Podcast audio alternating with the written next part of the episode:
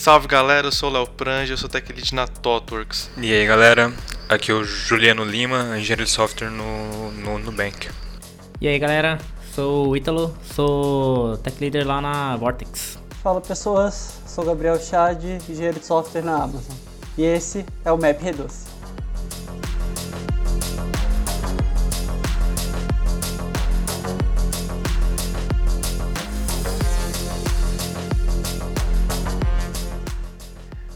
Bom, galera, hoje temos um convidado aqui muito especial, Ítalo JS, por favor, se apresente.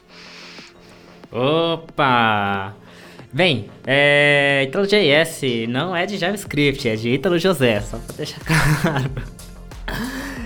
E, meu, é, me apresentando aí, pô, eu hoje eu sou tech leader lá na, na Vortex, né? E também sou core committer do Herbs.js.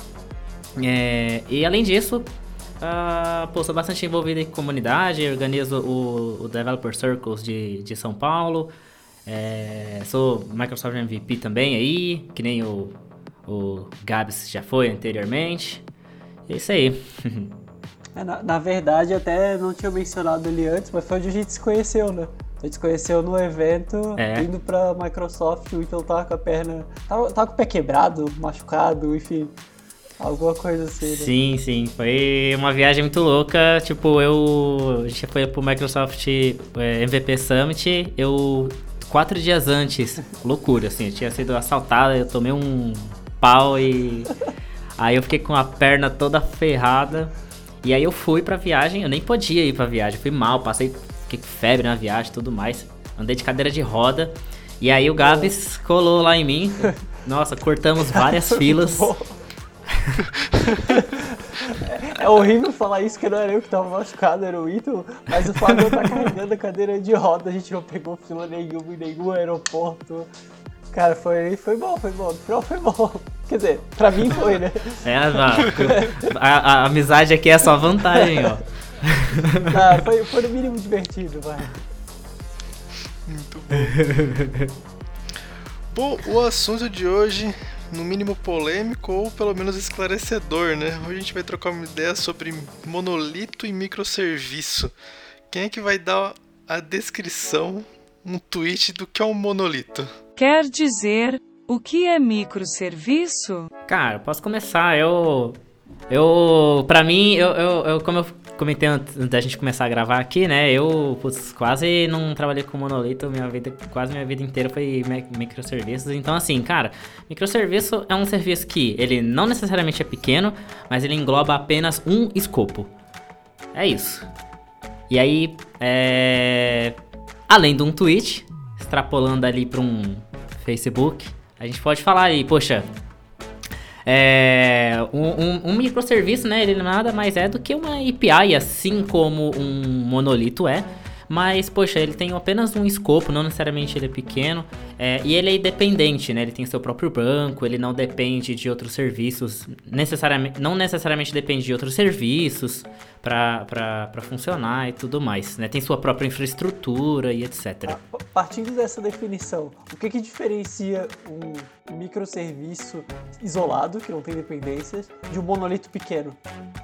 Porque, sei lá, se eu estou fazendo uma API, por exemplo, para um projeto financeiro, todo o escopo da minha API é no projeto uhum, financeiro. Sim, não, perfeito. Ótima pergunta. Suponhamos que eu tenha um sistema de um setor financeiro e nós temos ali um serviço pequeno que ele tem algumas funcionalidades. Ele tem é, login e ele tem conta corrente. Ele só tem essas duas coisas, é um serviço pequeno. É, e, bem, nesse momento a gente já pode distinguir ele de ser um microserviço ou não pelo fato dele ter dois escopos diferentes. Ele comporta usuários com regras de usuários, é, entidades de usuários, e ele tem conta corrente e vai ter entidades relacionadas à conta corrente, regras de negócio relacionadas à conta corrente. Tudo isso num serviço só. Isso já caracteriza, já iria caracterizar ele como um pequeno monolito, diferente de um microserviço, que eu teria ali um microserviço absurdamente gigante. Eu poderia, né, ter um, um, um microserviço absurdamente gigante, focado no escopo de é, de usuário e outro de conta corrente, né? E aí, e aí a gente tem até essa, essa discussão assim, poxa, micro, né? É, pô, então por que, que ele é, é, é, micro e ele pode ser grande, ele pode ser pequeno? Eu vejo que a princípio, antigamente, de fato, isso era uma regra ser os serviços serem pequenos e serem de fato micros e, ser, e poderem ser reescritos assim rapidamente e tudo mais. Mas acho que hoje em dia isso já não é mais uma uma verdade, não. É, geralmente, quando eu paro para pensar sobre isso, a linha que eu tento desenhar, quase sempre o que separa, né, tipo, o monolito do microservice é quantos deploys eu preciso fazer. Boa, boa, era isso mesmo que eu ia, Quase que eu ia puxar. Essa, essa é a minha linha, que nem você tinha comentado ali do serviço de conta corrente e o serviço de usuário. Se são as mesmas pessoas que cuidam dos dois, eu já acho que não faria sentido separar. Pelo menos se não tiver planos para mudar isso, tipo, é um serviço pequeno, ele vai continuar desse tamanho, pelo menos essa esperança, e é essa equipe aqui que vai cuidar de tudo. E aí eu até argumentaria para tentar manter desse jeito, mas a partir do momento que separa, que começa a ter mais donos, começa a ter mais pacotes, começa a ter publicações diferentes, aí eu acho que ficou um pouco diferente. Pelo menos essa é a ideia que eu tenho na minha cabeça. É, uma definição que eu tinha lido em algum livro de arquitetura, não lembro de quem foi, se foi do Fowler, se foi, foi do Uncle Bob, foi que o monolito, ele basicamente ele é um software que ele é deployado com um único artefato, né? Tipo, para tua, pra tua solução inteira funcionar, tu publica um único pacote, né? E o microserviço, basicamente, para tua solução completa funcionar, tu precisa fazer múltiplos deploys para ter a solução completa, né? Tipo, se for abstrair pra caramba, acaba sendo um pouco, um pouco dessa regra.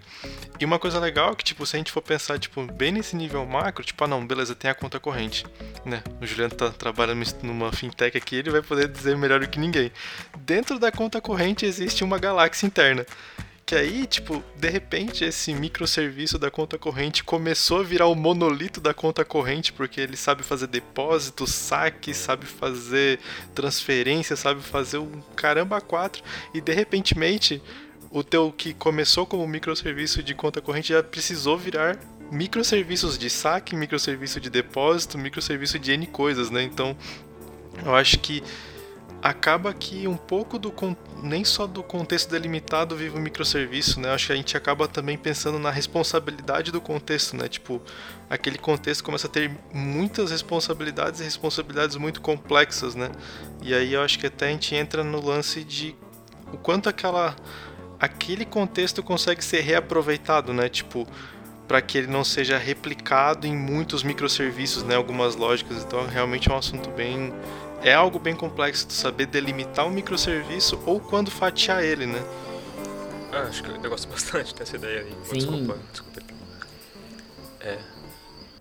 Sim, é, inclusive a, parte, a questão de você saber delimitar é, e poder e saber uh, estruturar um microserviço é um desafio bem grande. Eu vejo bastante o, muito, alguns times assim é, querendo criar, onde eu trabalho, querendo criar microserviço por criar, putz, vamos fazer um aqui uma feature nova, então vamos fazer um microserviço novo e vamos construir tudo do zero. E não necessariamente, né? O microserviço é, você tem que olhar. O microserviço ele é mais difícil de estruturar do que um monolito, porque você tem que olhar não só para a entidade e suas responsabilidades, como para a evolução dele, né? Como ele vai evoluir e a partir daquele microserviço, né? Quais outros microserviços vão nascer é, para que você não crie um pequeno monolito ali? É, tipo, acho que eu gosto dessa definição do Prange aí de talvez acho que o acho que monolito é no, é no livro do o Uncle Bob mesmo que acho que ele define como uma aplicação que roda em um binário só mesmo e as um, você pode ter talvez dois grandes assim, monolitos um de back-end um, um de front-end mas são dois deploys no máximo talvez né e você vai ter os teus processos dentro da sua assim aplicação o relacionamento entre as entidades e um nível de vamos dizer, in process ali, né? São threads com que falam que falam entre entre elas dentro do mesmo runtime e estão assim operações dentro do mesmo banco, pode ser uma aplicação que conhece mais de um banco, mas assim, o geral é um.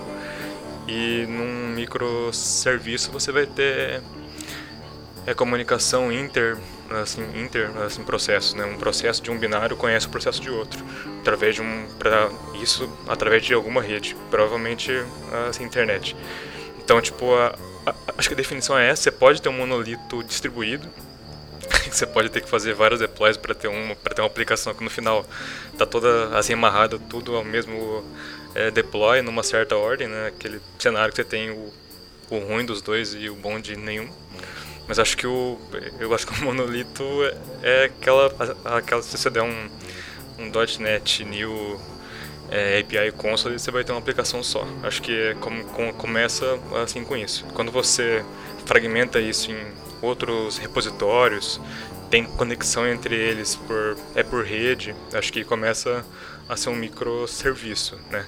E aí o lance semântico, se ele é micro, se ele é macro, se ele é nano, acho que depende de como que você assim modela. Né?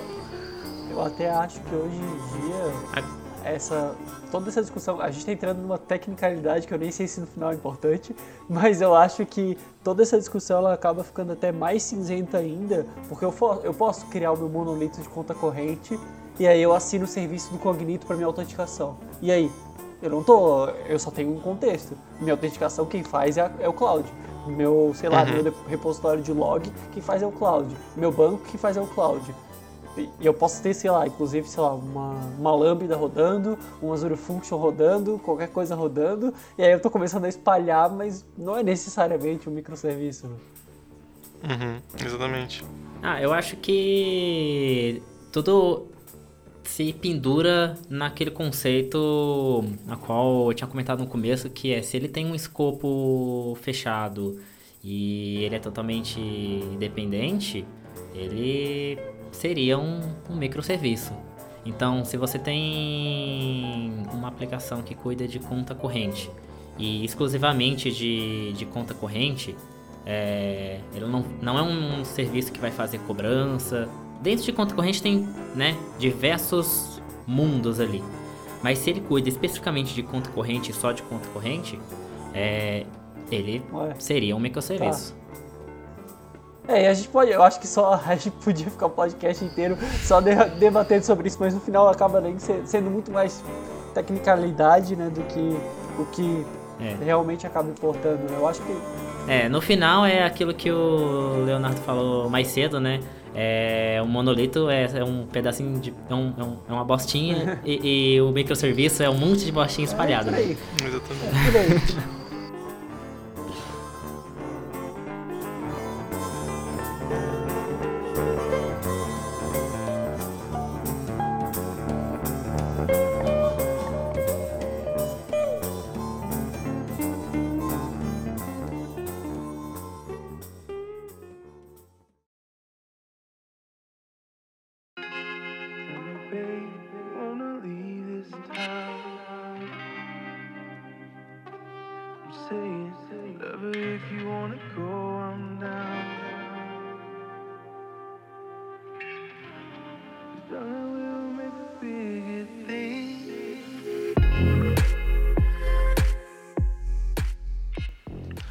Parada agora, tipo, talvez aqui a gente defina os caráteres. Se vocês fossem começar um projeto hoje, sei lá, cara, todo mundo aqui vai começar uma fintech. Vai ser a. Cada um daqui vai criar uma. Todo mundo começaria com microserviços ou começariam com o monolito? Eis a questão. Nossa, microserviço, com certeza. É, o preço de você. É, na verdade, Uh, eu começaria. Você tá. Ó, vou, vou botar um, fator. É, é, aquela startup raiz, você tá sozinho. Perfeito, perfeito. É, na verdade, eu, eu começaria com Doma. É, e aí vou aproveitar para puxar esse gancho aí, porque o Doma ele é um conceito relativamente novo, proposto mais ou menos um ano e meio aí pela Uber. E ele tem um, uma ideia de unir os dois mundos, unir um pouquinho aí os monolitos e os microserviços.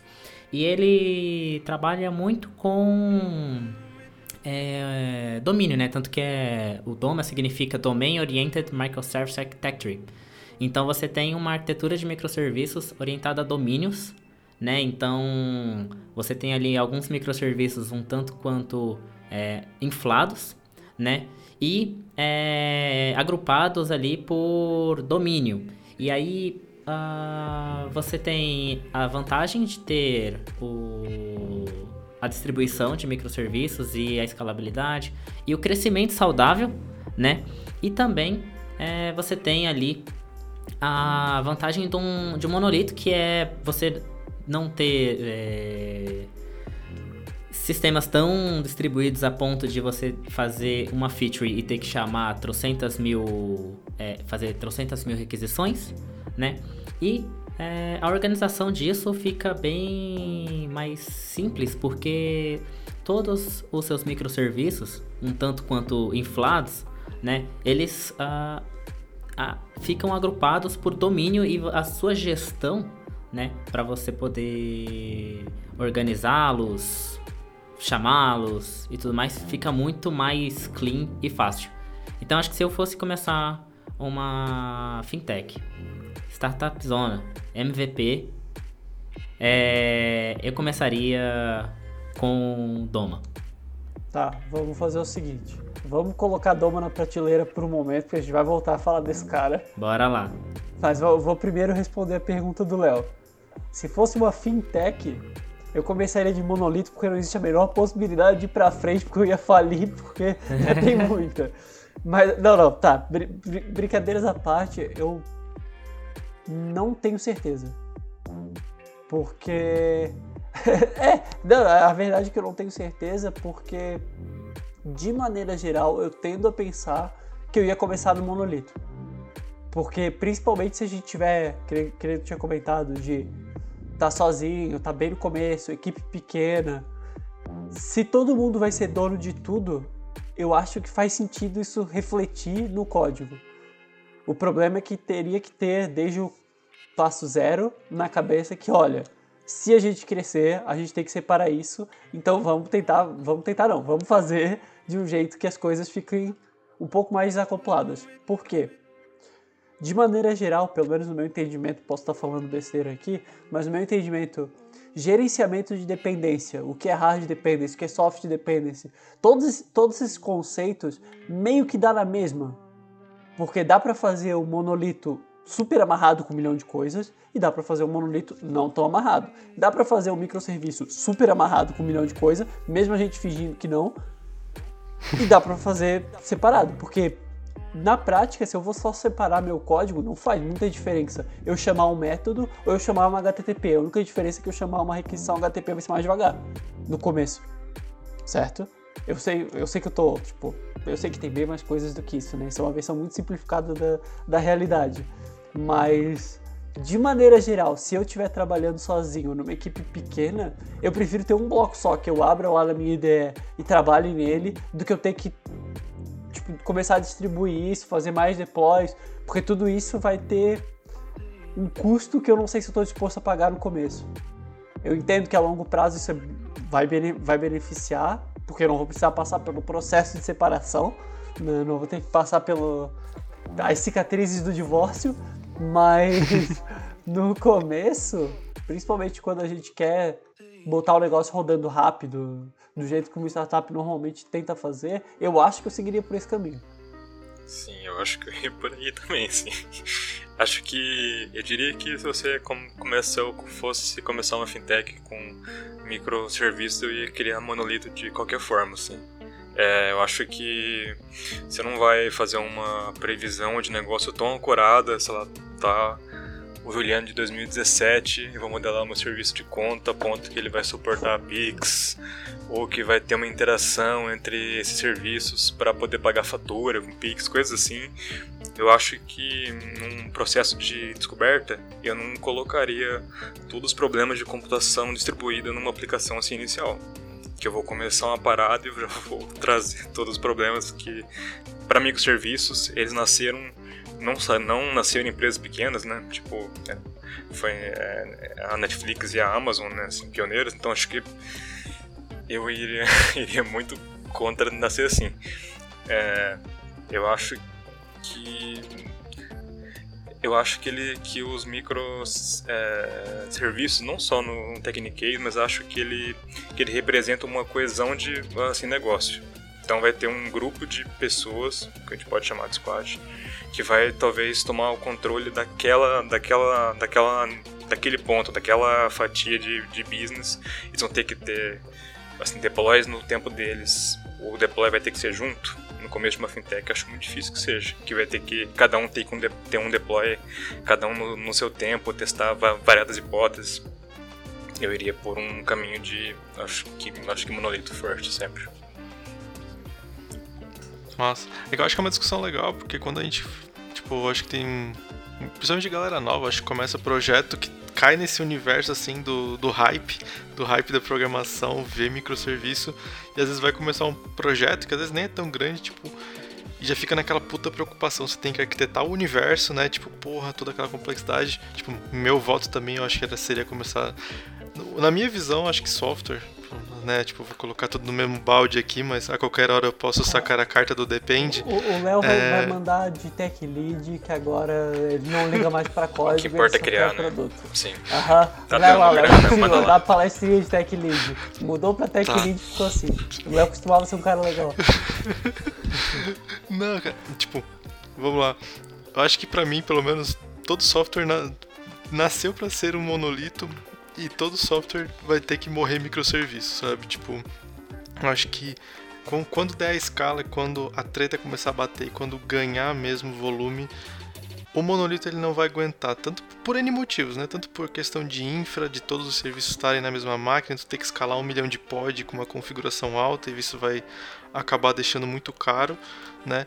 Porque, enfim, gente, se olhar algum, alguns artigos, algumas análises, a gente sabe que os usuários usam 30% do software, então às vezes esse 30% tem que virar microserviço e os outros podem estar no monolito, né? Então, tipo, eu acho que é muito assim. Eu acho que, eu nasci, pelo menos na minha, na minha opinião, acho que tudo devia nascer monolito. Porém, aí, com aquele cuidado que o Gabriel falou, né? Com a visão de que em algum momento tu vai estrepar aquele negócio. Em algum momento tu vai ter que fatiar aquilo em 50 partes se necessário para ti poder dar dar a vazão que o negócio precisa, né? É, mas já fica um spoiler. Não vai ser fácil igual. Dia zero não, todo mundo não. se preocupa. Na hora que a água Exato. bater na bunda que tem que entregar malandro. Esquece. Exatamente. Esquece. Isso, monolito é Torre de Babel. Com certeza a longo... Cara, mas aí eu, uma, eu vou também dar braço a torcer pro ponto do Ítalo que se existir um mundo onde já tem a visibilidade do tamanho da escala e tu tiver time para isso, nascer em microserviço é muito foda. Sim. Tipo, isso, isso vai te dar um, uma puta longevidade e vai te, deixar, te tirar muito trabalho no futuro. Mas no contexto que tu tá com um time muito menor, eu acho que o monolito ele te dá mais tração para conseguir entregar, sabe? Sobre tração, é, acho que o, o, uh, o que o argumento do Juliano me faz repensar um pouco a minha ideia de começar com um microserviço, porque é um argumento muito bom realmente. É, porque arquitetar microserviços você tem que ter uma visão muito boa do todo.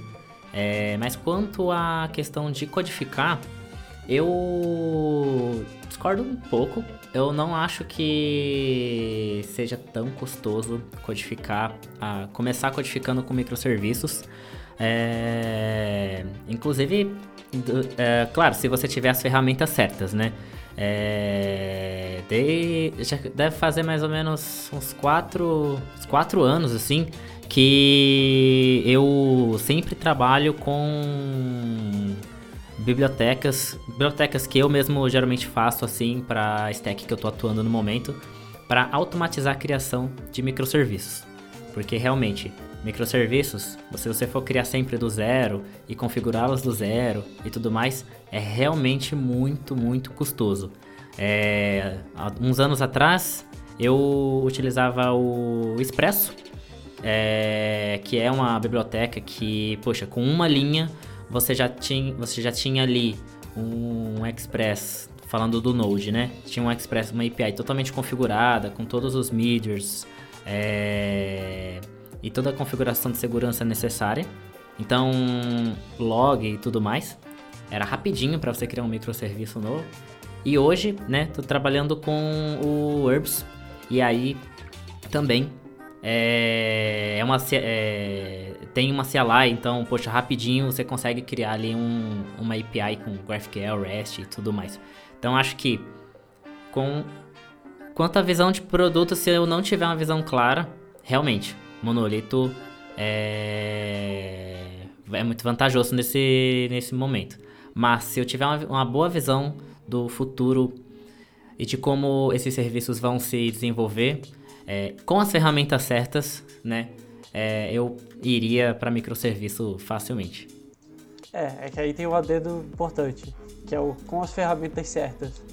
E não dá para considerar que todo mundo vai ter as ferramentas certas, pelo menos eu não acho que vale, que é justa a comparação. Beleza, tu tem a tua biblioteca para construir o um negócio, mas eu não tenho. Sim, sim. E aí, sabe? E além disso, tipo, quando a gente tava falando sobre isso, uma coisa é eu criar uma pipeline de publicação. Outra coisa é eu criar quatro pipelines, cinco pipelines de publicação. Certo? Acho que pipeline é... pode ser um pouquinho da, das experiências que eu tive é, acho que, inclusive, pode ser que eu vá ofender muita, muitos DevOps aí, mas. Meu, é um, é um copia e cola, velho. Pega tá, o script okay. do CI eu... e copia e cola. É, é, é, e não é, né? Porque vai ter algumas particularidades, eu vou ter que mandar para testes diferentes, vai ter serviço que vai ter que ser testado, vai, vão ter coisas no meio que, que não deveriam aparecer, sabe? E aí é nesse, Tipo assim, não tem nada que, é, que dá para apontar o dedo e falar, ó, aqui vai explodir a carga de trabalho. Mas aí eu tenho um pouquinho mais para gerenciar a dependência, um pouquinho mais para uhum. pipeline, um pouquinho mais para isso, sabe? E aí vai enchendo o tempo total.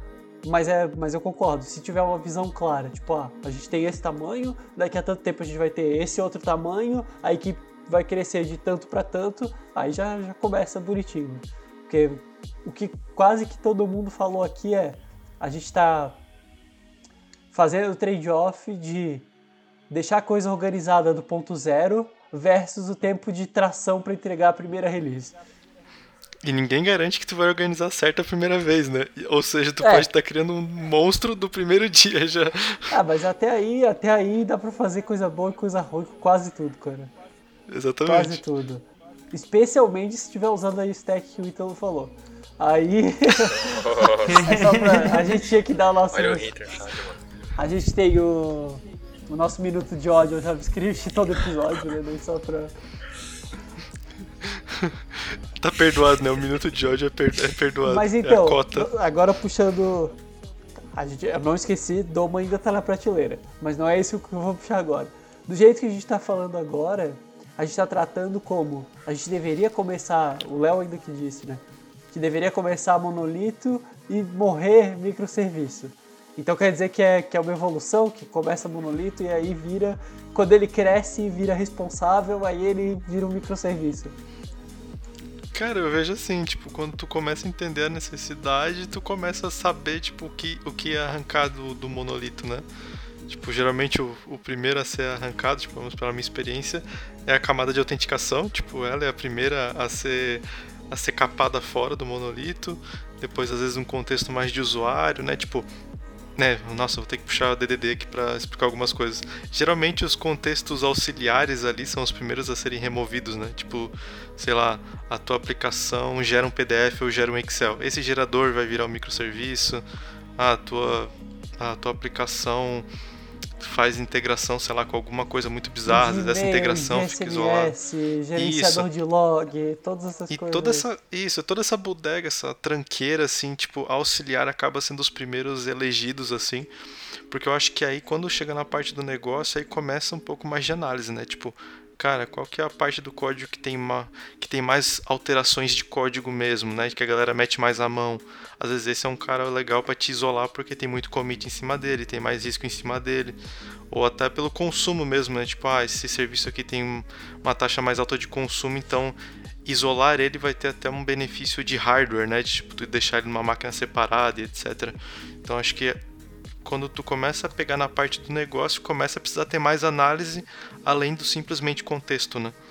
Cara, uma coisa que que eu também acho bem importante para começar a separar é principalmente quando a gente começa a ter tipo, é, serviços de alta disponibilidade que precisa estar no ar e que alguém tem que cuidar, alguém tem que estar de plantão, alguém tem que estar, sabe? E aí você querer puxar a cartilha de princípios de liderança da Amazon, mas um dos princípios de liderança que é os mais importantes é o ownership, que é a responsabilidade. Quem que cuida desse cara? Se é a mesma galera que cuida, se tem, sei lá, tem um monolito e três pessoas cuidam da parte, para manter o exemplo ainda, de conta corrente. Cara, isso devia ser separado e isso é a galera que cuida desse microserviço. Sabe, pelo menos para mim, assim, isso fa fa faz muito sentido separar o serviço, né? separar o software, como as pessoas naturalmente estão separadas na equipe para cuidar de cada parte. Né? Uhum, faz sentido. Sim, acho que você passa a ter uma coesão de assim, negócio, né? Tipo, um grupo, talvez multi, multidisciplinar, vai cuidar daquele grupo de serviço específico. E, tipo, acho que tem até empresas que, sei lá, são meio fora da curva, assim, que talvez consigam se manter um, um monolito mesmo hoje, assim. Acho que tá vendo uma talk da da Roberta Argoverde do Stack, Stack Overflow, eles têm um, um monolito ainda e uma aplicação assim global, é, em né, multi-country.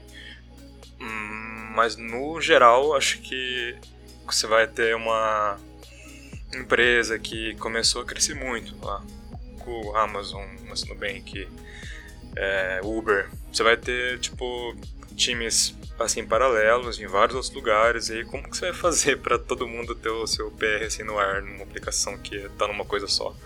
Você pode usar algumas coisas, por exemplo, um Bors, que agrega um monte de PR, faz um rebase muito louco e gera um binário só, mas é um negócio complicado de assim escalar. Eu acho que é meio que talvez como, como a aplicação cresce um volume assim absurdo, você vai acabar precisando usar na grande maioria dos casos mesmo.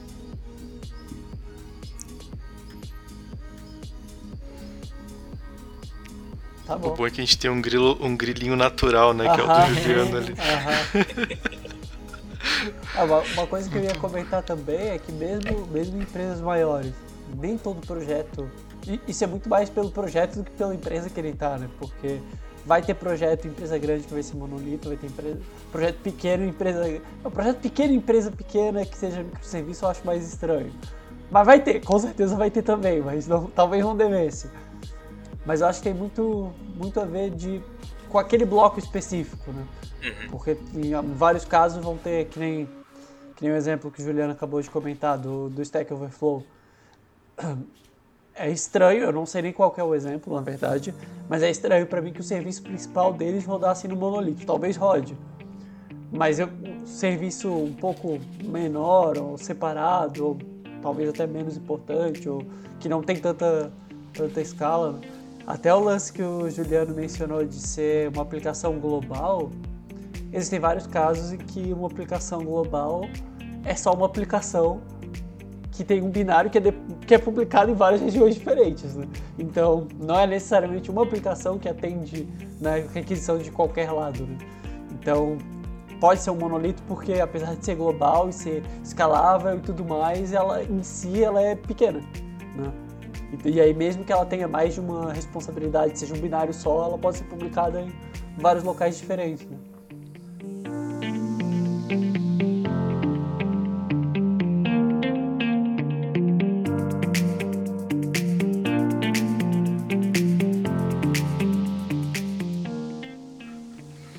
Uma coisa que a gente tá falando, tipo, porra, eu acho pelo menos o microserviço um puta assunto complexo, assim, tipo. Então, me surgiu essa dúvida bem agora, tipo, quais são os conhecimentos necessários para tipo, tu, uma pessoa que trabalha com monolito, ela sabe que o produto dela tá precisando de mudar para microserviço, tipo, quais são os assuntos que ela tem que estudar para estar tá preparada para isso? Porque não é só simplesmente quero fazer microserviço Acho e que... tu sai sabendo tudo, né? Acho que uma coisa muito importante é você ter conhecimento de system design, né? É, porque quando você vai falar de microserviço, você está muito ali perto do sistema design, de, de, arquitetura macro e tudo mais, e como esses serviços, primeiro de tudo, vão ser separados e como eles vão se comunicar entre si. Poxa, se, eles, se a comunicação deles vai ser através de, sei lá, é, gRPC ou HTTP tradicional, ou putz, você vai ter um sistema de filas, se você não vai. E aí, quando você se depara com um monolito e você precisa quebrar ele, ou você tem um produto e você vai começar com microserviço, ter conhecimento de system design é primordial para você ter uma boa modelagem de microserviços. Porque se você tiver uma má modelagem de microserviços, eu acredito que é um problema muito maior do que ter um monolito. é, é que eu, que eu tinha comentado antes, a pessoa que simplesmente transfere o código para outro pacote, ao invés de chamar um método, chama uma requisição HTTP, ela só piorou o serviço dela. Uhum. É. Então não faz muito sentido, né? Tem que ter uma estrutura maior, né? É, e tipo, até desses tópicos que o Ítalo comentou, até, tipo, até um conhecimento sobre redes mesmo, né? Porque, tipo, tu vai começar a fazer comunicação entre aplicações pela internet, tipo, como que tu, como tu, tu entende como a web funciona, né? Tipo, parte de redes mesmo, assim, que não é um assunto trivial, sabe? De, Cara, de se entender, tem né? alguns pontos que não são tão intuitivos, mas e eu diria até que eles são negligenciados mais do que eles deveriam, mas é o local físico onde as coisas ficam. Porque se eu tenho um, uhum. micro, um microservice que uma parte está em uma região da nuvem e o outro está em outro lugar, isso vai ser mais devagar. E as pessoas, por algum motivo, é, é normal isso ser negligenciado. Sim, né? Sem considerar a latência e tal, né? Tipo, eu acho que para microserviço, acho que acho que é, acho que isso mesmo de design system é, é saber sobre computação distribuída mesmo, assim. Tipo, saber que você numa aplicação binária, num, num, num programa só, que está lendo talvez um milhão de linhas de um, de um arquivo Avro, talvez seja tranquilo. Agora para ler, para fazer um milhão de requests para cada uma dessas linhas, não Talvez não. Então, tipo, acho que esses conhecimentos de HTTP, é, protocolos, é, message broker, eu diria que acho que o DOM é um caso que me prova que é possível assim escalar, por exemplo, o domain de design numa grande empresa, assim, porque eu tenho a impressão que isso também é um, é um conhecimento assim importante para te dá pelo menos insights de fatias, onde cada serviço vai ficar, onde cada grupo de serviços vai ficar. Eu tenho a impressão que numa grande empresa esse conhecimento não escala muito, mas eu acho que o Doma do Uber é um caso que prova o contrário, assim, de, de fazer fatias assim, de domínio com, com BFF por fora, assim, na frente, né? Eu acho que é um conhecimento, assim, importante, assim, que dá assim, diretivas para você saber, talvez, o que deveria ficar aqui, o que esse serviço deveria saber, o que ele não deve e o que forma um, um, um, um agregado de, de business seu. Né? É, até uma coisa, de novo, ainda não esqueci, a gente vai falar sobre isso, eu juro que essa é última vez que eu vou interromper pra gente não ir pra esse assunto.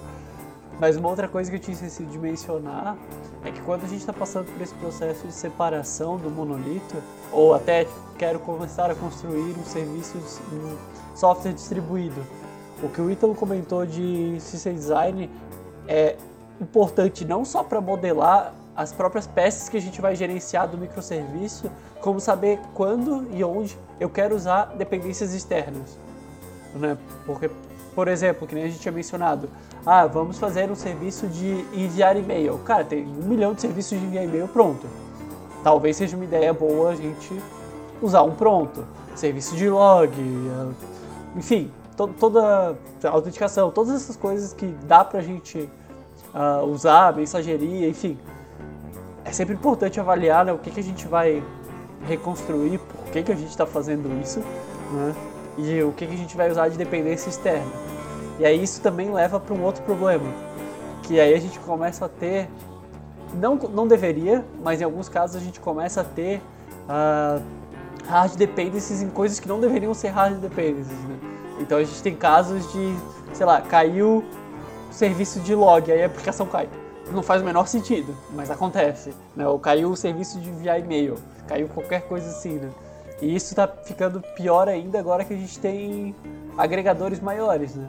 Porque se cai, sei lá, mensageria do Azure e da, e da AWS. Se isso acontece ao mesmo tempo, ali os planetas acontecem ao mesmo tempo, metade da internet cai, pelo Sim. menos. Mas aí pelo menos tu pode, quando o teu gerente vir te incomodar, tu fala, ah, mas todo mundo caiu, cara. Tudo bem, Tô- mas daí agora tem vários problemas, ser só um, né? Se fosse só nossa, tá- só um. Tá respaldado pela. É que nem quando tu vai mal na prova e todo mundo vai, né? Você tá respaldado pela maioria, né?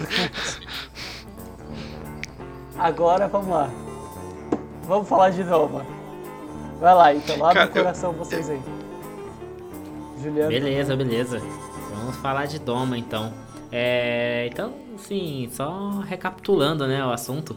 É, o Doma ele é uma orientação, ele é uma arquitetura de microserviços orientada a domínio, né?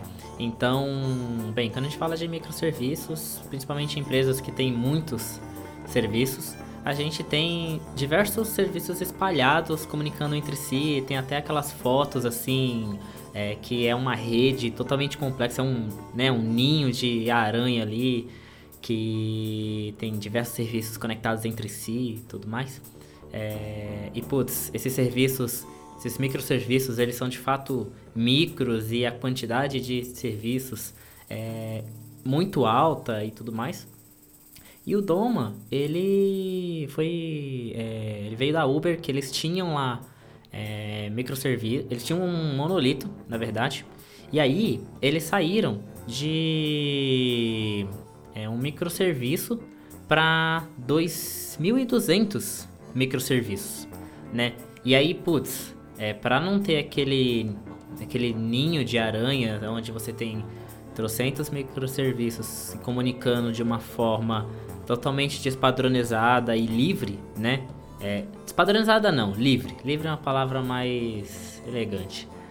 E, e aí eles criaram esse conceito do Doma que é, ah, primeiro de tudo, você ter serviços, microserviços ali um pouco maiores, né? Que eles estão escopados em um domínio, né?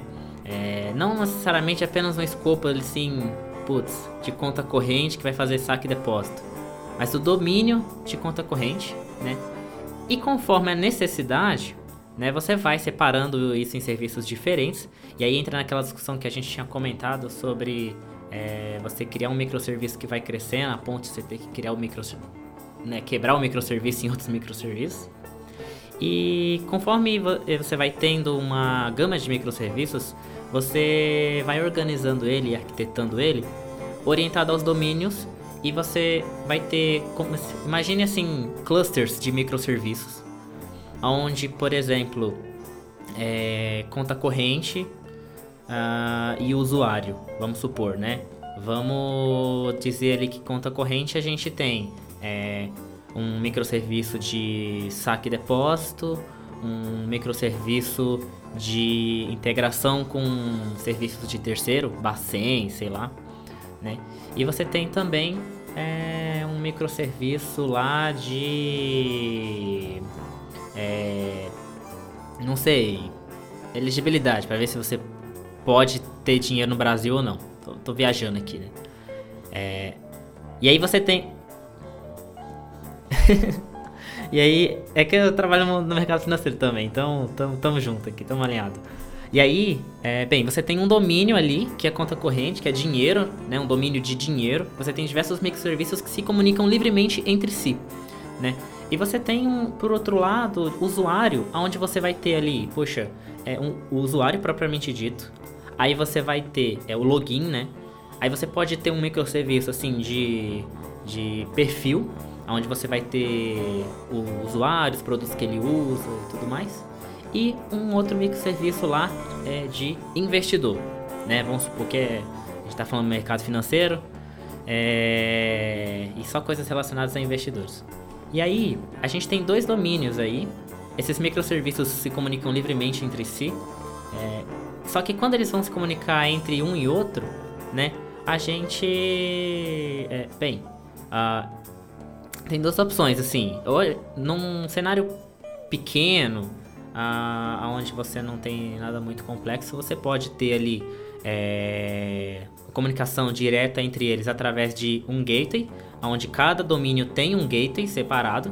Então eu tenho um gateway ali para pessoas e eu tenho um gateway ali para dinheiro, né? E uh, ou eu posso, se for uma dependência, às vezes algo que dependa de alguma regra de negócio e tudo mais, eu crio um terceiro serviço no meio, aonde ele é, faz a, a comunicação entre esses dois domínios, né, juntando as regras de negócio de um de outro.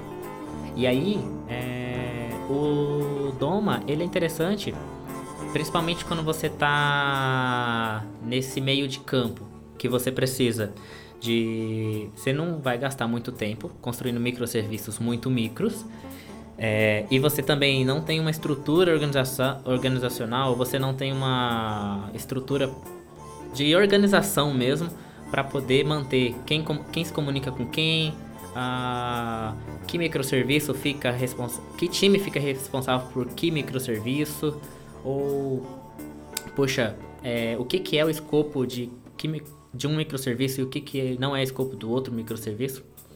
E aí o Doma ele ajuda ele a você é, ter serviços um pouco maiores e bem organizados do ponto de vista de comunicação entre eles. Isso ajuda muito a ter uma. É muito legal porque quando você olha para um desenho de uma arquitetura que foi baseada no Doma, você consegue entender muito facilmente é, até mesmo a empresa, né? Porque você tem como se fossem setores da sua empresa, né? E dentro dele tem diversos microserviços ali. Cada um com o seu próprio gateway, cada um com os seus próprios times, né? E tudo mais. Inclusive, eu não sabia que sabia que era Doma. Quando, quando eu coloquei Doma Uber aqui no Google, eu vi que era um artigo que eu já tinha lido. Não sabia que o nome dele era Doma. Mas eu achei muito boa assim, a ideia quando, quando eu li. Porque às, vezes, é, sei lá, a gente está numa empresa muito grande e a gente quer usar uma funcionalidade. A gente vai, vamos supor, um, uma, uma funcionalidade de conta, sei lá. Eu vou fazer a minha ou vou usar a que o time de conta já faz? Às vezes, para usar o que o outro time já faz, eu tenho que passar por um, um, um onboarding. Então não tem uma plataforma, uma assim, interface clara, né, assim, definida, e às vezes você começa a ter regras é, duplicadas, ou é muito complexo de colocar alguma coisa, você perde um pouco de tração. Então eu achei bem legal a ideia assim, de ter um, um, um API gateway que referencia isso, se eu entendi certo quando eu li, eu acho que era isso também. Eu achei massa. Tá, eu tenho... Uma dúvida que eu fiquei. Ah, tá, vai lá. Tá. Lá. Uma dúvida que eu fiquei, vamos lá. Vou pegar um exemplo. Vamos supor que então a gente tem esse gateway de conta, gateway usuário. E cara, do nada a minha empresa ela criou o contexto de receita. É completamente NA a to, to, todos os outros serviços. Tecnicamente não tem uma ligação direta. Mas tipo, o meu time eu tendo o, esse gateway, eu consigo chamá-lo livremente, fazer a conexão dele livremente, ou tem coisas em volta que protegem os contextos? Exemplo, tipo, se isso fosse no monolito, vamos supor assim, é, tipo, para um contexto totalmente isolado conectar ao outro, eu ia ter que instalar pelo menos a dependência daquele binário, enfim, tipo, se fosse um projeto de bibliotecas separadas, por exemplo, tipo, tu vai ter que fazer uma referência uhum. ali para que tipo, tecnicamente é uma pequena proteção que quando passar por um code review, etc, a pessoa vai ver que aquela referência não faz sentido e tal. Pode ser uma proteção contra essas é, essas essa invasão de contexto. Tipo, quando tu usa Doma, tem alguma coisa que proteja ou tipo tem que se ter o cuidado para realmente tu não invadir um contexto que não deveria ou tipo é, tu acabar implementando, que o Juliano falou, alguma coisa que já está feita por um outro time e que não deveria, sabe? Tipo, existe um mecanismo de defesa? Sim, é, acho que isso não é necessariamente do Doma, eu acho que ele é mais do microserviço, do ponto de vista de você criar um serviço como se fosse um produto, sabe? E você tem que deixar o seu serviço, o seu microserviço ali preparado para que ele tenha o, a menor quantidade de dependências possível. É, quando a gente está falando de Doma, a, os seus domínios ele até pode ter sim a sua algumas dependências entre si. Às vezes é, um microserviço ele contém um ID né de outro microserviço ou, ou alguma coisa do tipo. Uma dependência ali não muito forte. Mas quando você fala de domínios separados, eles têm que ser tratados como se fossem produtos separados, né? Então, se você tem um produto que ele vai ter uma dependência muito forte, é, ou ele vai uh, entrar para dentro de um domínio já existente, ou você vai ter que criar uh, aquelas interfaces que eu comentei, que seriam aqueles serviços que conectam dois, é, dois domínios, né? Uhum. Entendi. Nice. Tá, eu tenho algumas perguntas aqui. Principalmente sobre as palavras muito bonitas que na prática elas acabam não significando tanta coisa para quem está ouvindo. Primeira coisa, os serviços dentro, um, dentro de um domínio, eles se comunicam livremente. O que isso quer dizer? Por exemplo, você. Quer dizer, tá, pode, pode continuar. Eu, é. Por exemplo, é, você pode ter ali um, você pode chamar eles de forma totalmente é, diretas, não necessariamente passando ali pelo por um gateway ou eles também podem ter, como eu comentei, né? Eles podem ter uma leve dependência entre eles. Uh, eles são muito mais envolvidos entre si do que com os outros domínios. Diferente dos outros domínios que a ideia é que você não fique se comunicando com os outros domínios à toa, criando dependências entre eles. É, e toda comunicação, ele obrigatoriamente tem que passar por um, por um gateway e tudo mais, quando você vai quando você trata de um domínio para o outro. É, essa era, essa era o que eu estava imaginando, né? Que dentro do mesmo domínio, eles podem simplesmente um chamar o outro diretamente sem ter que passar pelo protocolo de estou saindo do meu gateway e estou pedindo para o próximo me dar, né? Ó, eu não preciso me apresentar, né? Eu sou o gateway de domínio X e toma aqui suas credenciais, né? Uma comunicação mais direta. Uh, a outra coisa que eu não sei se fica tão claro para todo mundo, né? vou falar o que eu entendi, me corrija se eu estou errado. Mas quando a gente fala que todas as coisas elas estão dentro de um domínio, isso não está de maneira nenhuma querendo dizer que isso é um package só, isso é um banco de dados só, não tem nada a ver. O domínio é uma organização não necessariamente física, mas uma uma caixa organizacional que está protegida por um gateway, que daí a pessoa que tentar entrar ali para se comunicar, ela vai ter que seguir as regras que eu estabeleci ali certo? Exatamente. Exatamente. É uma organização de conceito, né, praticamente. É, é que tem, seria todo, completo, seria 100% de conceito se não tivesse o gateway, né? E o gateway vai estabelecer algumas regras para comunicação. Então existe de fato uma barreira entre algumas aspas física, né? Existem uhum. muros ao redor desse domínio que é esse gateway, mas dentro dele aí é cada um por si. Isso, acho que é acessar um endpoint específico no serviço que está por trás, é, consumir uma mensagem de um tópico que está atrás desse cara e talvez criar uma, criar uma assim, inconsistência com o estado daquela saga. Acho que são coisas meio que nesse sentido, assim, cria uma barreira de escopo, talvez, uhum. e aí só esse carinha aqui expõe, né? É, que é, faz é, até muito... porque tu até porque tu pode não querer expor todos os serviços, né? Tipo, o teu gateway ele pode expor apenas os serviços que tu realmente quer expor, né? Tipo, sei lá, por algum motivo, algum, algum time, né, algum conceito não quer expor tal conceito, porque, cara, esse aqui é só nosso e poucas, sabe? Tipo, esse aqui é muito, muito singular nosso, né? Então ele acaba tendo até essa proteção do próprio time que cuida daquele domínio, né? Sabe, tipo, expor apenas o que achar que é necessário. Né? Exatamente. Né? E aí é que entra. Uh, e esse também é um exemplo muito legal para aquela explicação que eu disse sobre o domínio poder se comunicar livremente entre si, né? Por se tratar de todos estarem no mesmo domínio, é, a, não que isso seja uma regra, obviamente, mas a liberdade é muito maior para conhecer o, as funcionalidades dos, outro, dos outros microserviços. Diferente de quando a gente está falando de um domínio para o outro que né, pode ser, pode haver essa situação que o Léo falou. Às vezes você tem um serviço ali, uma funcionalidade, uma feature que você não quer expor é, para outros domínios consumirem, outros domínios interagirem, né? Uhum. É, na prática, pelo, pelo que eu entendi, né, de novo, me corrijam se eu entendi alguma coisa errada, mas pelo que eu entendi é, a gente tem um problema do microserviço que acaba virando aquele emaranhado gigantesco onde todo mundo está falando com todo mundo, é muito difícil de rastrear, é muito difícil de entender a dependência, tem uma série de problemas que surgem do microserviço. E aí o que a gente está fazendo é, ao invés de a gente liberar tudo isso, a gente está criando caixinhas com gateway na frente dizendo, essa galera aqui pode fazer isso. Quem está de fora para fa fazer isso precisa conversar aqui com o nosso porteiro. E, e é isso. Exato. E aí seria.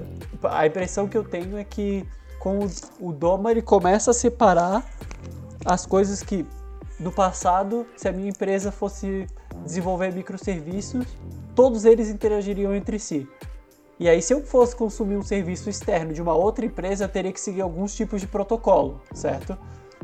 Então, o que o Doma traz é: dentro da minha empresa, eu também vou fazer isso para não criar essa rede absurda de comunicação. Então, eu vou começar a cercar algumas áreas aí por domínio, que é uma, uma separação que acaba fazendo sentido, né? Porque as coisas Sim. que estão no mesmo domínio tendem a precisar ter um contato mais próximo, a se conversar mais, a- até esse tipo de coisa. E aí eu começo a ter esse tipo de separação como se fossem pequenas empresas dentro da, dentro da empresa, ou como o Ítalo tinha mencionado antes, setores da mesma empresa. Né? E aí a pequenas separação... empresas, grandes negócios. É, exatamente. E aí a separação para esses domínios se comunicarem não é tão diferente assim da separação de um desses domínios se comunicar, por exemplo, com o serviço de cloud externo. A gente passa a entender isso como isso é outra coisa que não faz parte do meu da, da minha área e eu preciso seguir algumas regras. Exatamente. E a maior vanta uma das maiores vantagens que eu vejo é pra, na hora de quando se utiliza o Doma é a organização assim fora do código, quando você tá ali lidando com vários times, é, várias tribos, porque a organização ela realmente ela reflete muito a, o que você tem dentro da empresa. Tanto é que, poxa, acho que hoje na Vortex, se você olhar a nossa arquitetura de microserviços, você entende a, a empresa e e como os times, até como os times estão distribuídos, assim, porque quando você separa os domínios, né, você sabe exatamente é, quem é que tem que cuidar daquele, daqueles microserviços. Ah, e aí, dependendo do seu tamanho, você consegue até ter tribos por domínio, por exemplo, né? E fica muito, muito, muito mais fácil de você saber é, para quem é, delegar aquele serviço, quem é responsável por o que, é, e também ah, como é que tá a, quais são os, os domínios mais importantes da empresa, como você mantém tudo isso ah, organizado é muito putz, é uma mão na massa. Tem uma coisa importante que tu não mencionou aí no meio. Fica muito mais fácil separar o on-call. Isso é muito importante. Sim. Muito louco. Eu fiquei com uma dúvida, assim, tipo, na sua. é, nos casos que você viu com o Doma e tal, você, é um trade-off ter um, um gateway que pode abrir o precedente de um ponto único de falha, assim, ou ter. Se aquela, se aquela coisa cair, os serviços para trás todos caem, ou tem que ter um serviço muito. tem que ter muitas instâncias desse gateway. É, tem, tem que ser muito escalado assim, vertical, é, tem que ter um load balancer muito louco. Como que, como que funciona, né? É, nesses casos, assim, você já teve algum caso que ficou tipo um, um gargalo, assim? Perfeito. É, bem, das experiências que eu tive, eu não sei te dizer qual é a melhor prática, mas das experiências que eu tive, é, eu já trabalhei com três modelos, né? Acho que o primeiro foi onde não tinha um gateway específico para trabalhar é, entre os, um- os microserviços. E eu acho que isso era um tanto quanto ruim, porque muitas vezes você tinha um, um, um, um microserviço, você precisava escalar ele, e aí, putz, a ideia de escalabilidade do microserviço caía por terra, porque tu não tinha é, um, um, um, gateway ali uh, fazendo. Ou, ou também não tinha um, load balancer, né, para poder fazer uma distribuição ali. Tinha a questão também de ter um único gateway para todo mundo. E aí, putz, ali acho que é uma das piores situações, porque o gateway cai, né, toda hora todo mundo passa por ele, o gateway não aguenta, cai, e aí todo. E aí de novo, questão de. Aí não é nem escalabilidade, é a questão de ter o seu serviço sempre no ar. É. Cai. Exato, disponibilidade. E o último com o Doma. É, eu acho que eu não, o Doma ele foi interessante, mas eu não mas eu ainda não acho que eu coloquei ele a fogo. É, que é você ter um gateway separado para cada um dos domínios. Isso dá uma mega aliviada então seus domínios, seus gateways, eles não ficam muito sobrecarregados. É, mas eu acho que, putz, se você tiver um, um gateway que ele vai ser muito, muito, muito, muito requisitado, eu não sei como a gente faria não. Mas só o fato de você ter gateways diferentes, cada um pro seu domínio, já dá uma mega aliviada. Porque imagina só, você tem um gateway só é, para quatro domínios, beleza, vai ter que escalar pra caramba, horizontalmente, verticalmente, tudo mais. E quando você quebra esse gateway em quatro, bem, alguns vão estar tá mais, vão tá mais tranquilos, outros vão estar tá mais sobrecarregados, você dá uma, uma quebrada boa aí. É, uma coisa que eu chutaria que dá para fazer, claro, tudo depende da carga, da previsibilidade de carga e todas essas coisas que a gente tem, mas uma coisa que dá para fazer é a gente sempre tentar colocar réplicas, claro, vertical, é, horizontalizar, né, para ter mais de uma instância e tudo mais. Mas além disso, tentar diminuir o blast radio colocando em regiões diferentes, né? Então a gente tem o caminho principal pela região mais rápida e ter publicação desses caras também em regiões secundárias, digamos assim, né? E aí Claro, se começar a cair em múltiplas regiões, aí já ia, já ia tudo cair mesmo, então aí não faz, não faz mais muita diferença. Só que aí, claro, isso começa a ficar bem mais caro. Acho que uma coisa que faz sentido falar é talvez a complexidade da sua pipeline, né, para microserviços, né? Você vai ter um deploy tipo canário, talvez, para não se uma coisa for assim, propagar ruim, se você tá mandando um lixo, que esse lixo não vai para todos os lugares, né? Que pare talvez num lugar, morra antes, porque você não vai. É muito difícil ter um teste end-to-end, por exemplo, de uma aplicação com microserviço, né? Vai ter que estar tá todo mundo na mesma foto, falar X e o teste passar e colocar assim em produção. Tipo, é uma coisa muito complexa e aí você vai para outras assim, abordagem de teste, né? E seus testes vão ficando um pouco assim, diferentes. Né? É. Nossa, totalmente off-topic. Eu fiquei chocado quando eu li o porquê do Release Canary. Aham, uh -huh, sim. Nossa, eu fiquei chocadíssimo do porquê. É triste, né? É, contei agora, Léo. É Você triste. Tá Tem a Fábio, manda aí. Eu fiquei... Tá, o... eu, tô, eu tô lendo o livro do SRE da Google que o cara explicou do porquê do nome do Canary. É porque nas minas de carvão eles ah, jogavam os canarinhos primeiro para ver se eles morriam, né? Tipo, foi caralho, que cruel, velho. Sim, exatamente. Já tinha me contado e eu não lembrava. É.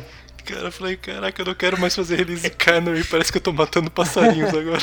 Ah, tem que... Paciência, né? Só trabalho aqui, né? É o mundo.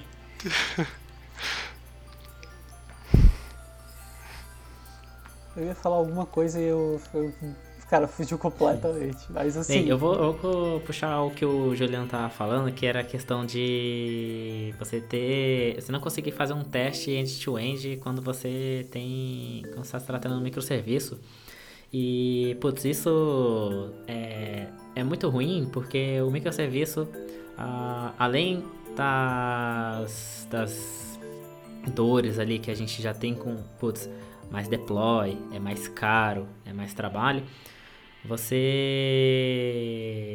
para você poder testar a sua aplicação, pelo menos atualmente eu enfrento um problema que é a questão do ambiente de, de homologação e sandbox, né? Ter que estar sempre funcionando porque você tem os seus usuários do, de produção que vão estar usando essa aplicação. E você também tem os outros times que estão utilizando seu sandbox. E aí, putz, é, e aí os testes deles estão sempre batendo no seu sandbox e tudo mais. E às vezes você está naquele momento de teste, né?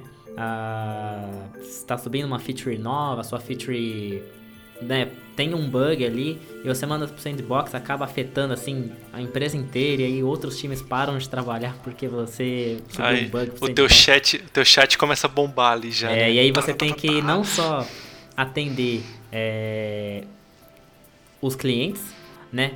Os chamados e tudo mais, como você também tem que atender ali as outras squads. Isso é um problema porque a- em alguns momentos isso acaba onerando muito o- alguns times assim. É, e é engraçado que subir um bug em num, num ambiente sandbox vai te é, explodir de chamados ah, de uma forma muito mais exorbitante do que se você tivesse subido um bug em produção. Porque os outros times sabem aonde deu o problema, sabe quem é que subiu o problema e vai lá no, no seu chat é, pessoal falar, ô, corrija essa merda aqui. Isso foi o Ítalo abrindo o coração. É, não é blame. Nossa, eu- e eu tô. né? E, e eu tô aqui só concordando porque eu sofro da mesma coisa, cara. É duríssimo, é duríssimo mesmo, cara. Tipo, tu colocou. A tua dev quebrou, tu pensa, nossa, nossa, ainda bem que foi a dev, ainda bem o caramba, cara. Que pena que foi a dev, tu já tá chorando ali, teu chat bombando. É, é, É, tenso e demais, não dá pra mandar um vamos olhar e retornaremos em breve. É tipo, já tô olhando aqui, É, me tipo, dá 10 Já minutos, né? cola na Tipo, cal, vamos ver junto aqui. É, é tenso mesmo, cara.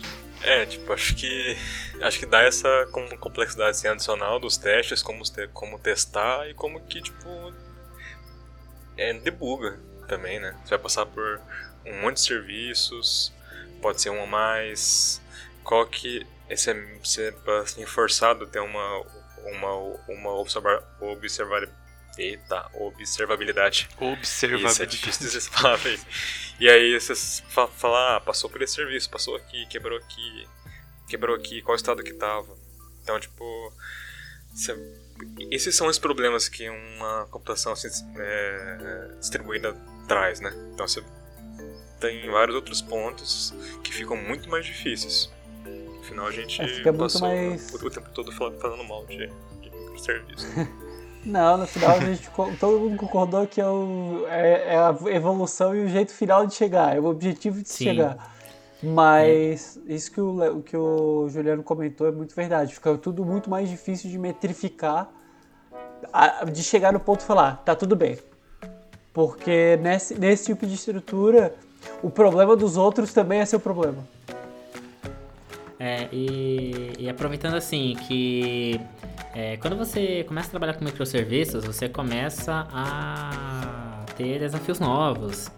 Um, deles é a questão do de você fazer o tracking de quem chamou quem para poder facilitar o seu debug e tudo mais. E eu vejo que isso é uma isso é um é, é algo super importante que eu vejo que todo mundo que trabalha com microserviços tem que ter em mente, é, mas que isso não é tão, pelo menos a impressão minha, né? Não é algo tão comum de se pensar, é, que é a questão de você ter as ferramentas, e aí voltar àquele ponto que eu comentei lá no começo, ter as ferramentas para poder desenvolver uma arquitetura de microserviços. Porque quando você está trabalhando com microserviços, bem, você não pode pensar de forma é, monolita, onde, poxa, beleza, eu vou chamar as APIs, elas vão se comunicar entre si, aí cada um vai ter o seu log e eu não vou monitorar nada do que está acontecendo com, com, com elas de forma agrupada, vai ser tudo separado. É, e quando você começa. Ou por exemplo, eu vou configurar todas as APIs do zero e eu vou fazer a mesma configuração em todas elas é, e etc. É, eu acho que quando a gente está trabalhando em microserviços, a gente tem que pensar um pouquinho mais sobre criar as ferramentas para a gente poder, é, enfim, escalar esse trabalho E, por exemplo, questão de, de fazer debugs e tudo mais, é, teve uma época que eu estava trabalhando com microserviços e, bem, esse não, não tinha sido eu que, que criei, foi o pessoal lá do, do trabalho, mas a gente começou a criar, por exemplo, além do Expresso, que configurava toda a sua API, é, tava API, uma API prontinha para você, a gente começou também a criar uma lib que fazia o tracking disso. E aí a gente começou a fazer, poxa, mandava uma requisição e aí a cada request, né, todos os clientes eles eles passavam por essa lib e aí eles geravam um ID. Aí eles todas as requests uh, que aconteciam mandava uma uma request para um microserviço de log e aí lá você conseguia é, analisar uh, quem chamou quem, quando chamou, qual era o payload, né? E nossa, essas ferramentinhas que a gente vai criando ou que a gente vai consumindo, né?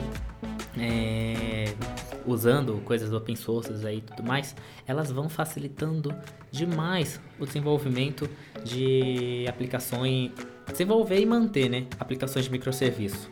E eu acho que é algo que eu não vejo isso, uma coisa, não vejo os desenvolvedores que estão trabalhando com microserviço tendo isso em mente, é, de você tratar o microserviço é, diferente de um monolito né? E procurar ferramentas e, e soluções para os problemas que, que o microserviço ele traz, porque eu vejo que da mesma forma como ele traz os benefícios, no, mesmo peso ele traz problema, né?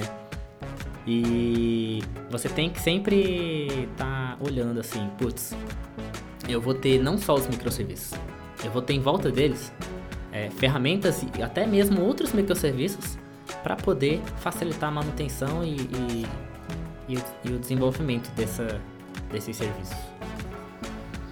É, em nenhum momento a gente disse que microserviço ia deixar menos complexo, né? É, nossa, não, dá muito mais trabalho. É, inclusive é, esse é o então, custo, né? Um trabalho bem maior, né? Tipo, a complexidade, o ajuste, cara, acho que essa parte que vocês comentaram de debug e tu conseguir, tipo, ah, deu uma merda, tá dando merda em em X requisição, em X caso de uso, tipo, tu conseguir pegar todo o rastreio para te poder fazer o caminho completo de debug, que numa aplicação monolítica ia ser um pouco mais tranquilo, stack trace, enfim, tu sabe qual método chama qual, tu debuga ali, tipo, se não for tipo ferramentas auxiliares, eu tu ter um puta cuidado para fazer isso, tipo, talvez tu nunca vai conseguir achar o problema de, de, rápido, né? Tu vai ter que sentar ali sem ter nenhum tipo de pista, sem ter nenhum tipo de ajuda, né? Então, ter ter a, o cuidado de também fazer esse trabalho em volta, né? Fazer essa deixar o terreno bem cuidado ali para isso é essencial. Sim, e aí força uma assim, né? acho que fica muito assim necessário uma integridade conceitual ao longo da empresa, assim, sabe? Por, assim, por mais que você abre assim, possibilidades de fazer serviço em qualquer assim, linguagem, não sei se quanto isso é bom, mas acho que você vai precisar assim, debugar a coisa até fora do tipo domínio do seu time.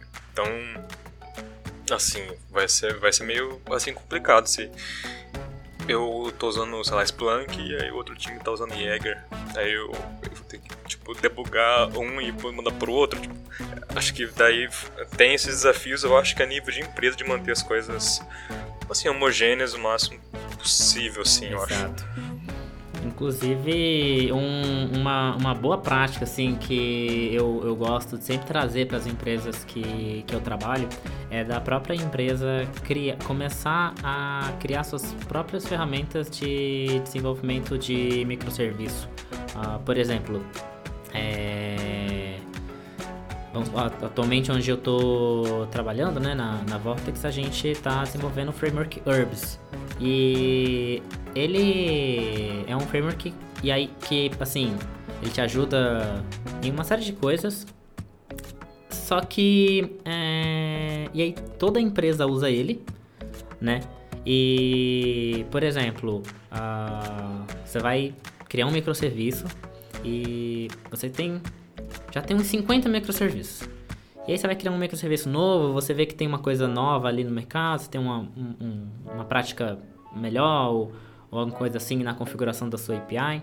E aí você, bem, faz a atualização ali e aquela atualização, aquela funcionalidade, aquela configuração nova, é, fica só naquele microserviço. E aí para você atualizar em todos os outros, nossa, é um puta trampo. E aí quando você está utilizando é, bibliotecas proprietárias, ah, onde você tem um, um controle, ali, onde você tem a sua, a sua ferramenta padronizada em todos os seus microserviços, é legal que você começa a economizar tempo de manutenção, porque você atualiza sua biblioteca e aí sai atualizando todos os seus microserviços ali com aquela configuração nova de, sei lá, de middleware, de autenticação, por exemplo, sei lá, né? E acho que se a empresa estiver tá, que está trabalhando com microserviços e ela não está atenta a, a essas ferramentas que ajudem a propagar atualizações, monitoramento e, e etc. de forma igual para todos os microserviços, putz, eu acho que é, dá uma puta de cabeça gerenciar tudo isso sozinho. Ah, alguma hora alguma coisa estoura. Se não tiver nada atualizando sozinho, alguma coisa em algum momento vai estourar. É quase que, que inevitável. Né?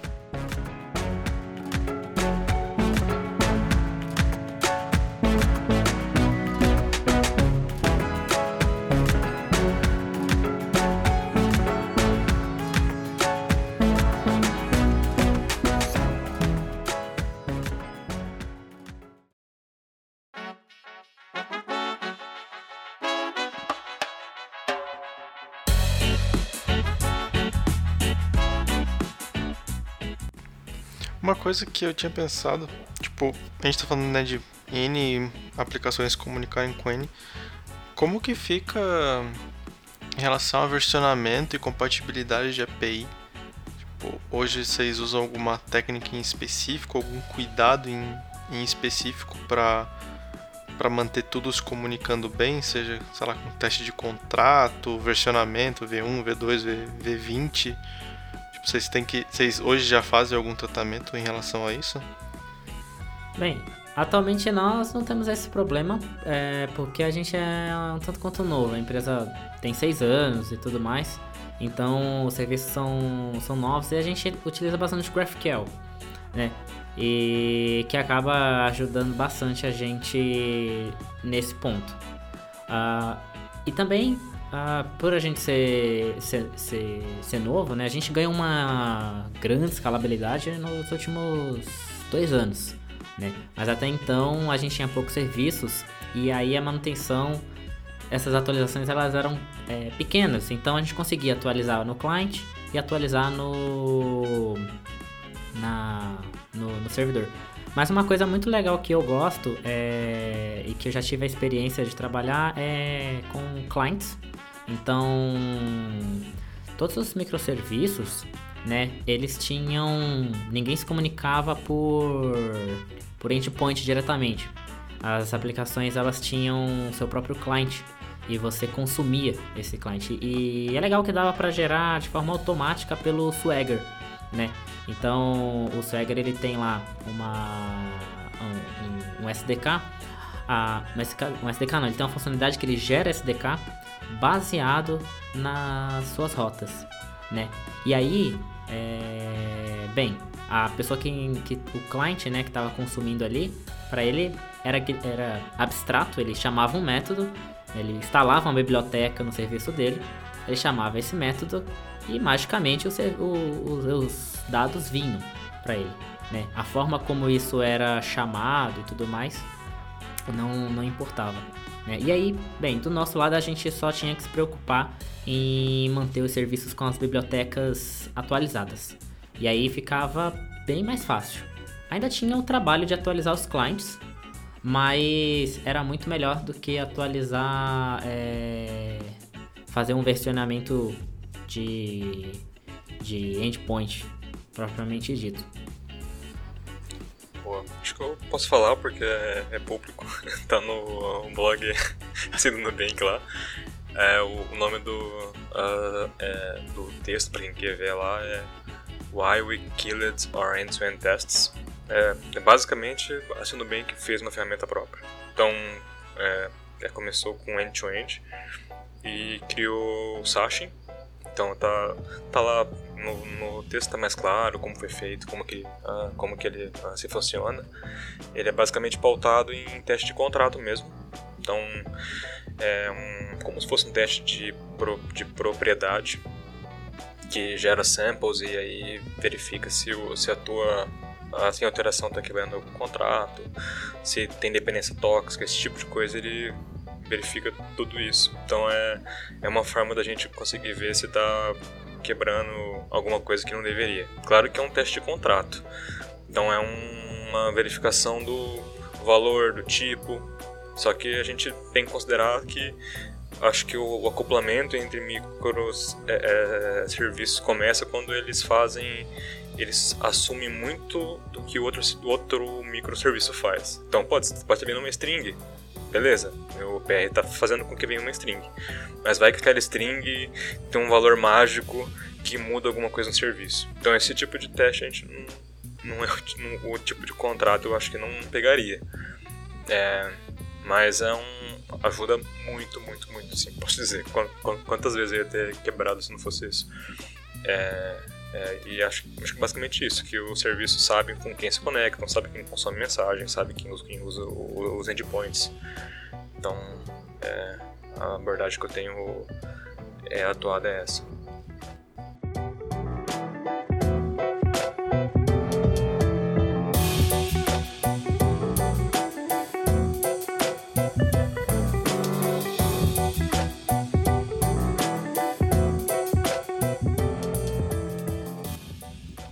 Então, galera, hoje a gente falou bastante sobre monolito e microserviços, coisas boas, coisas ruins. Uh, queria agradecer a presença do Ítalo aqui, que contribuiu bastante para o assunto, puxou o Doma. E é isso aí, galera. Até o próximo episódio. JavaScript é uma merda. Faça monolito. É. Monolitos de JavaScript. Show.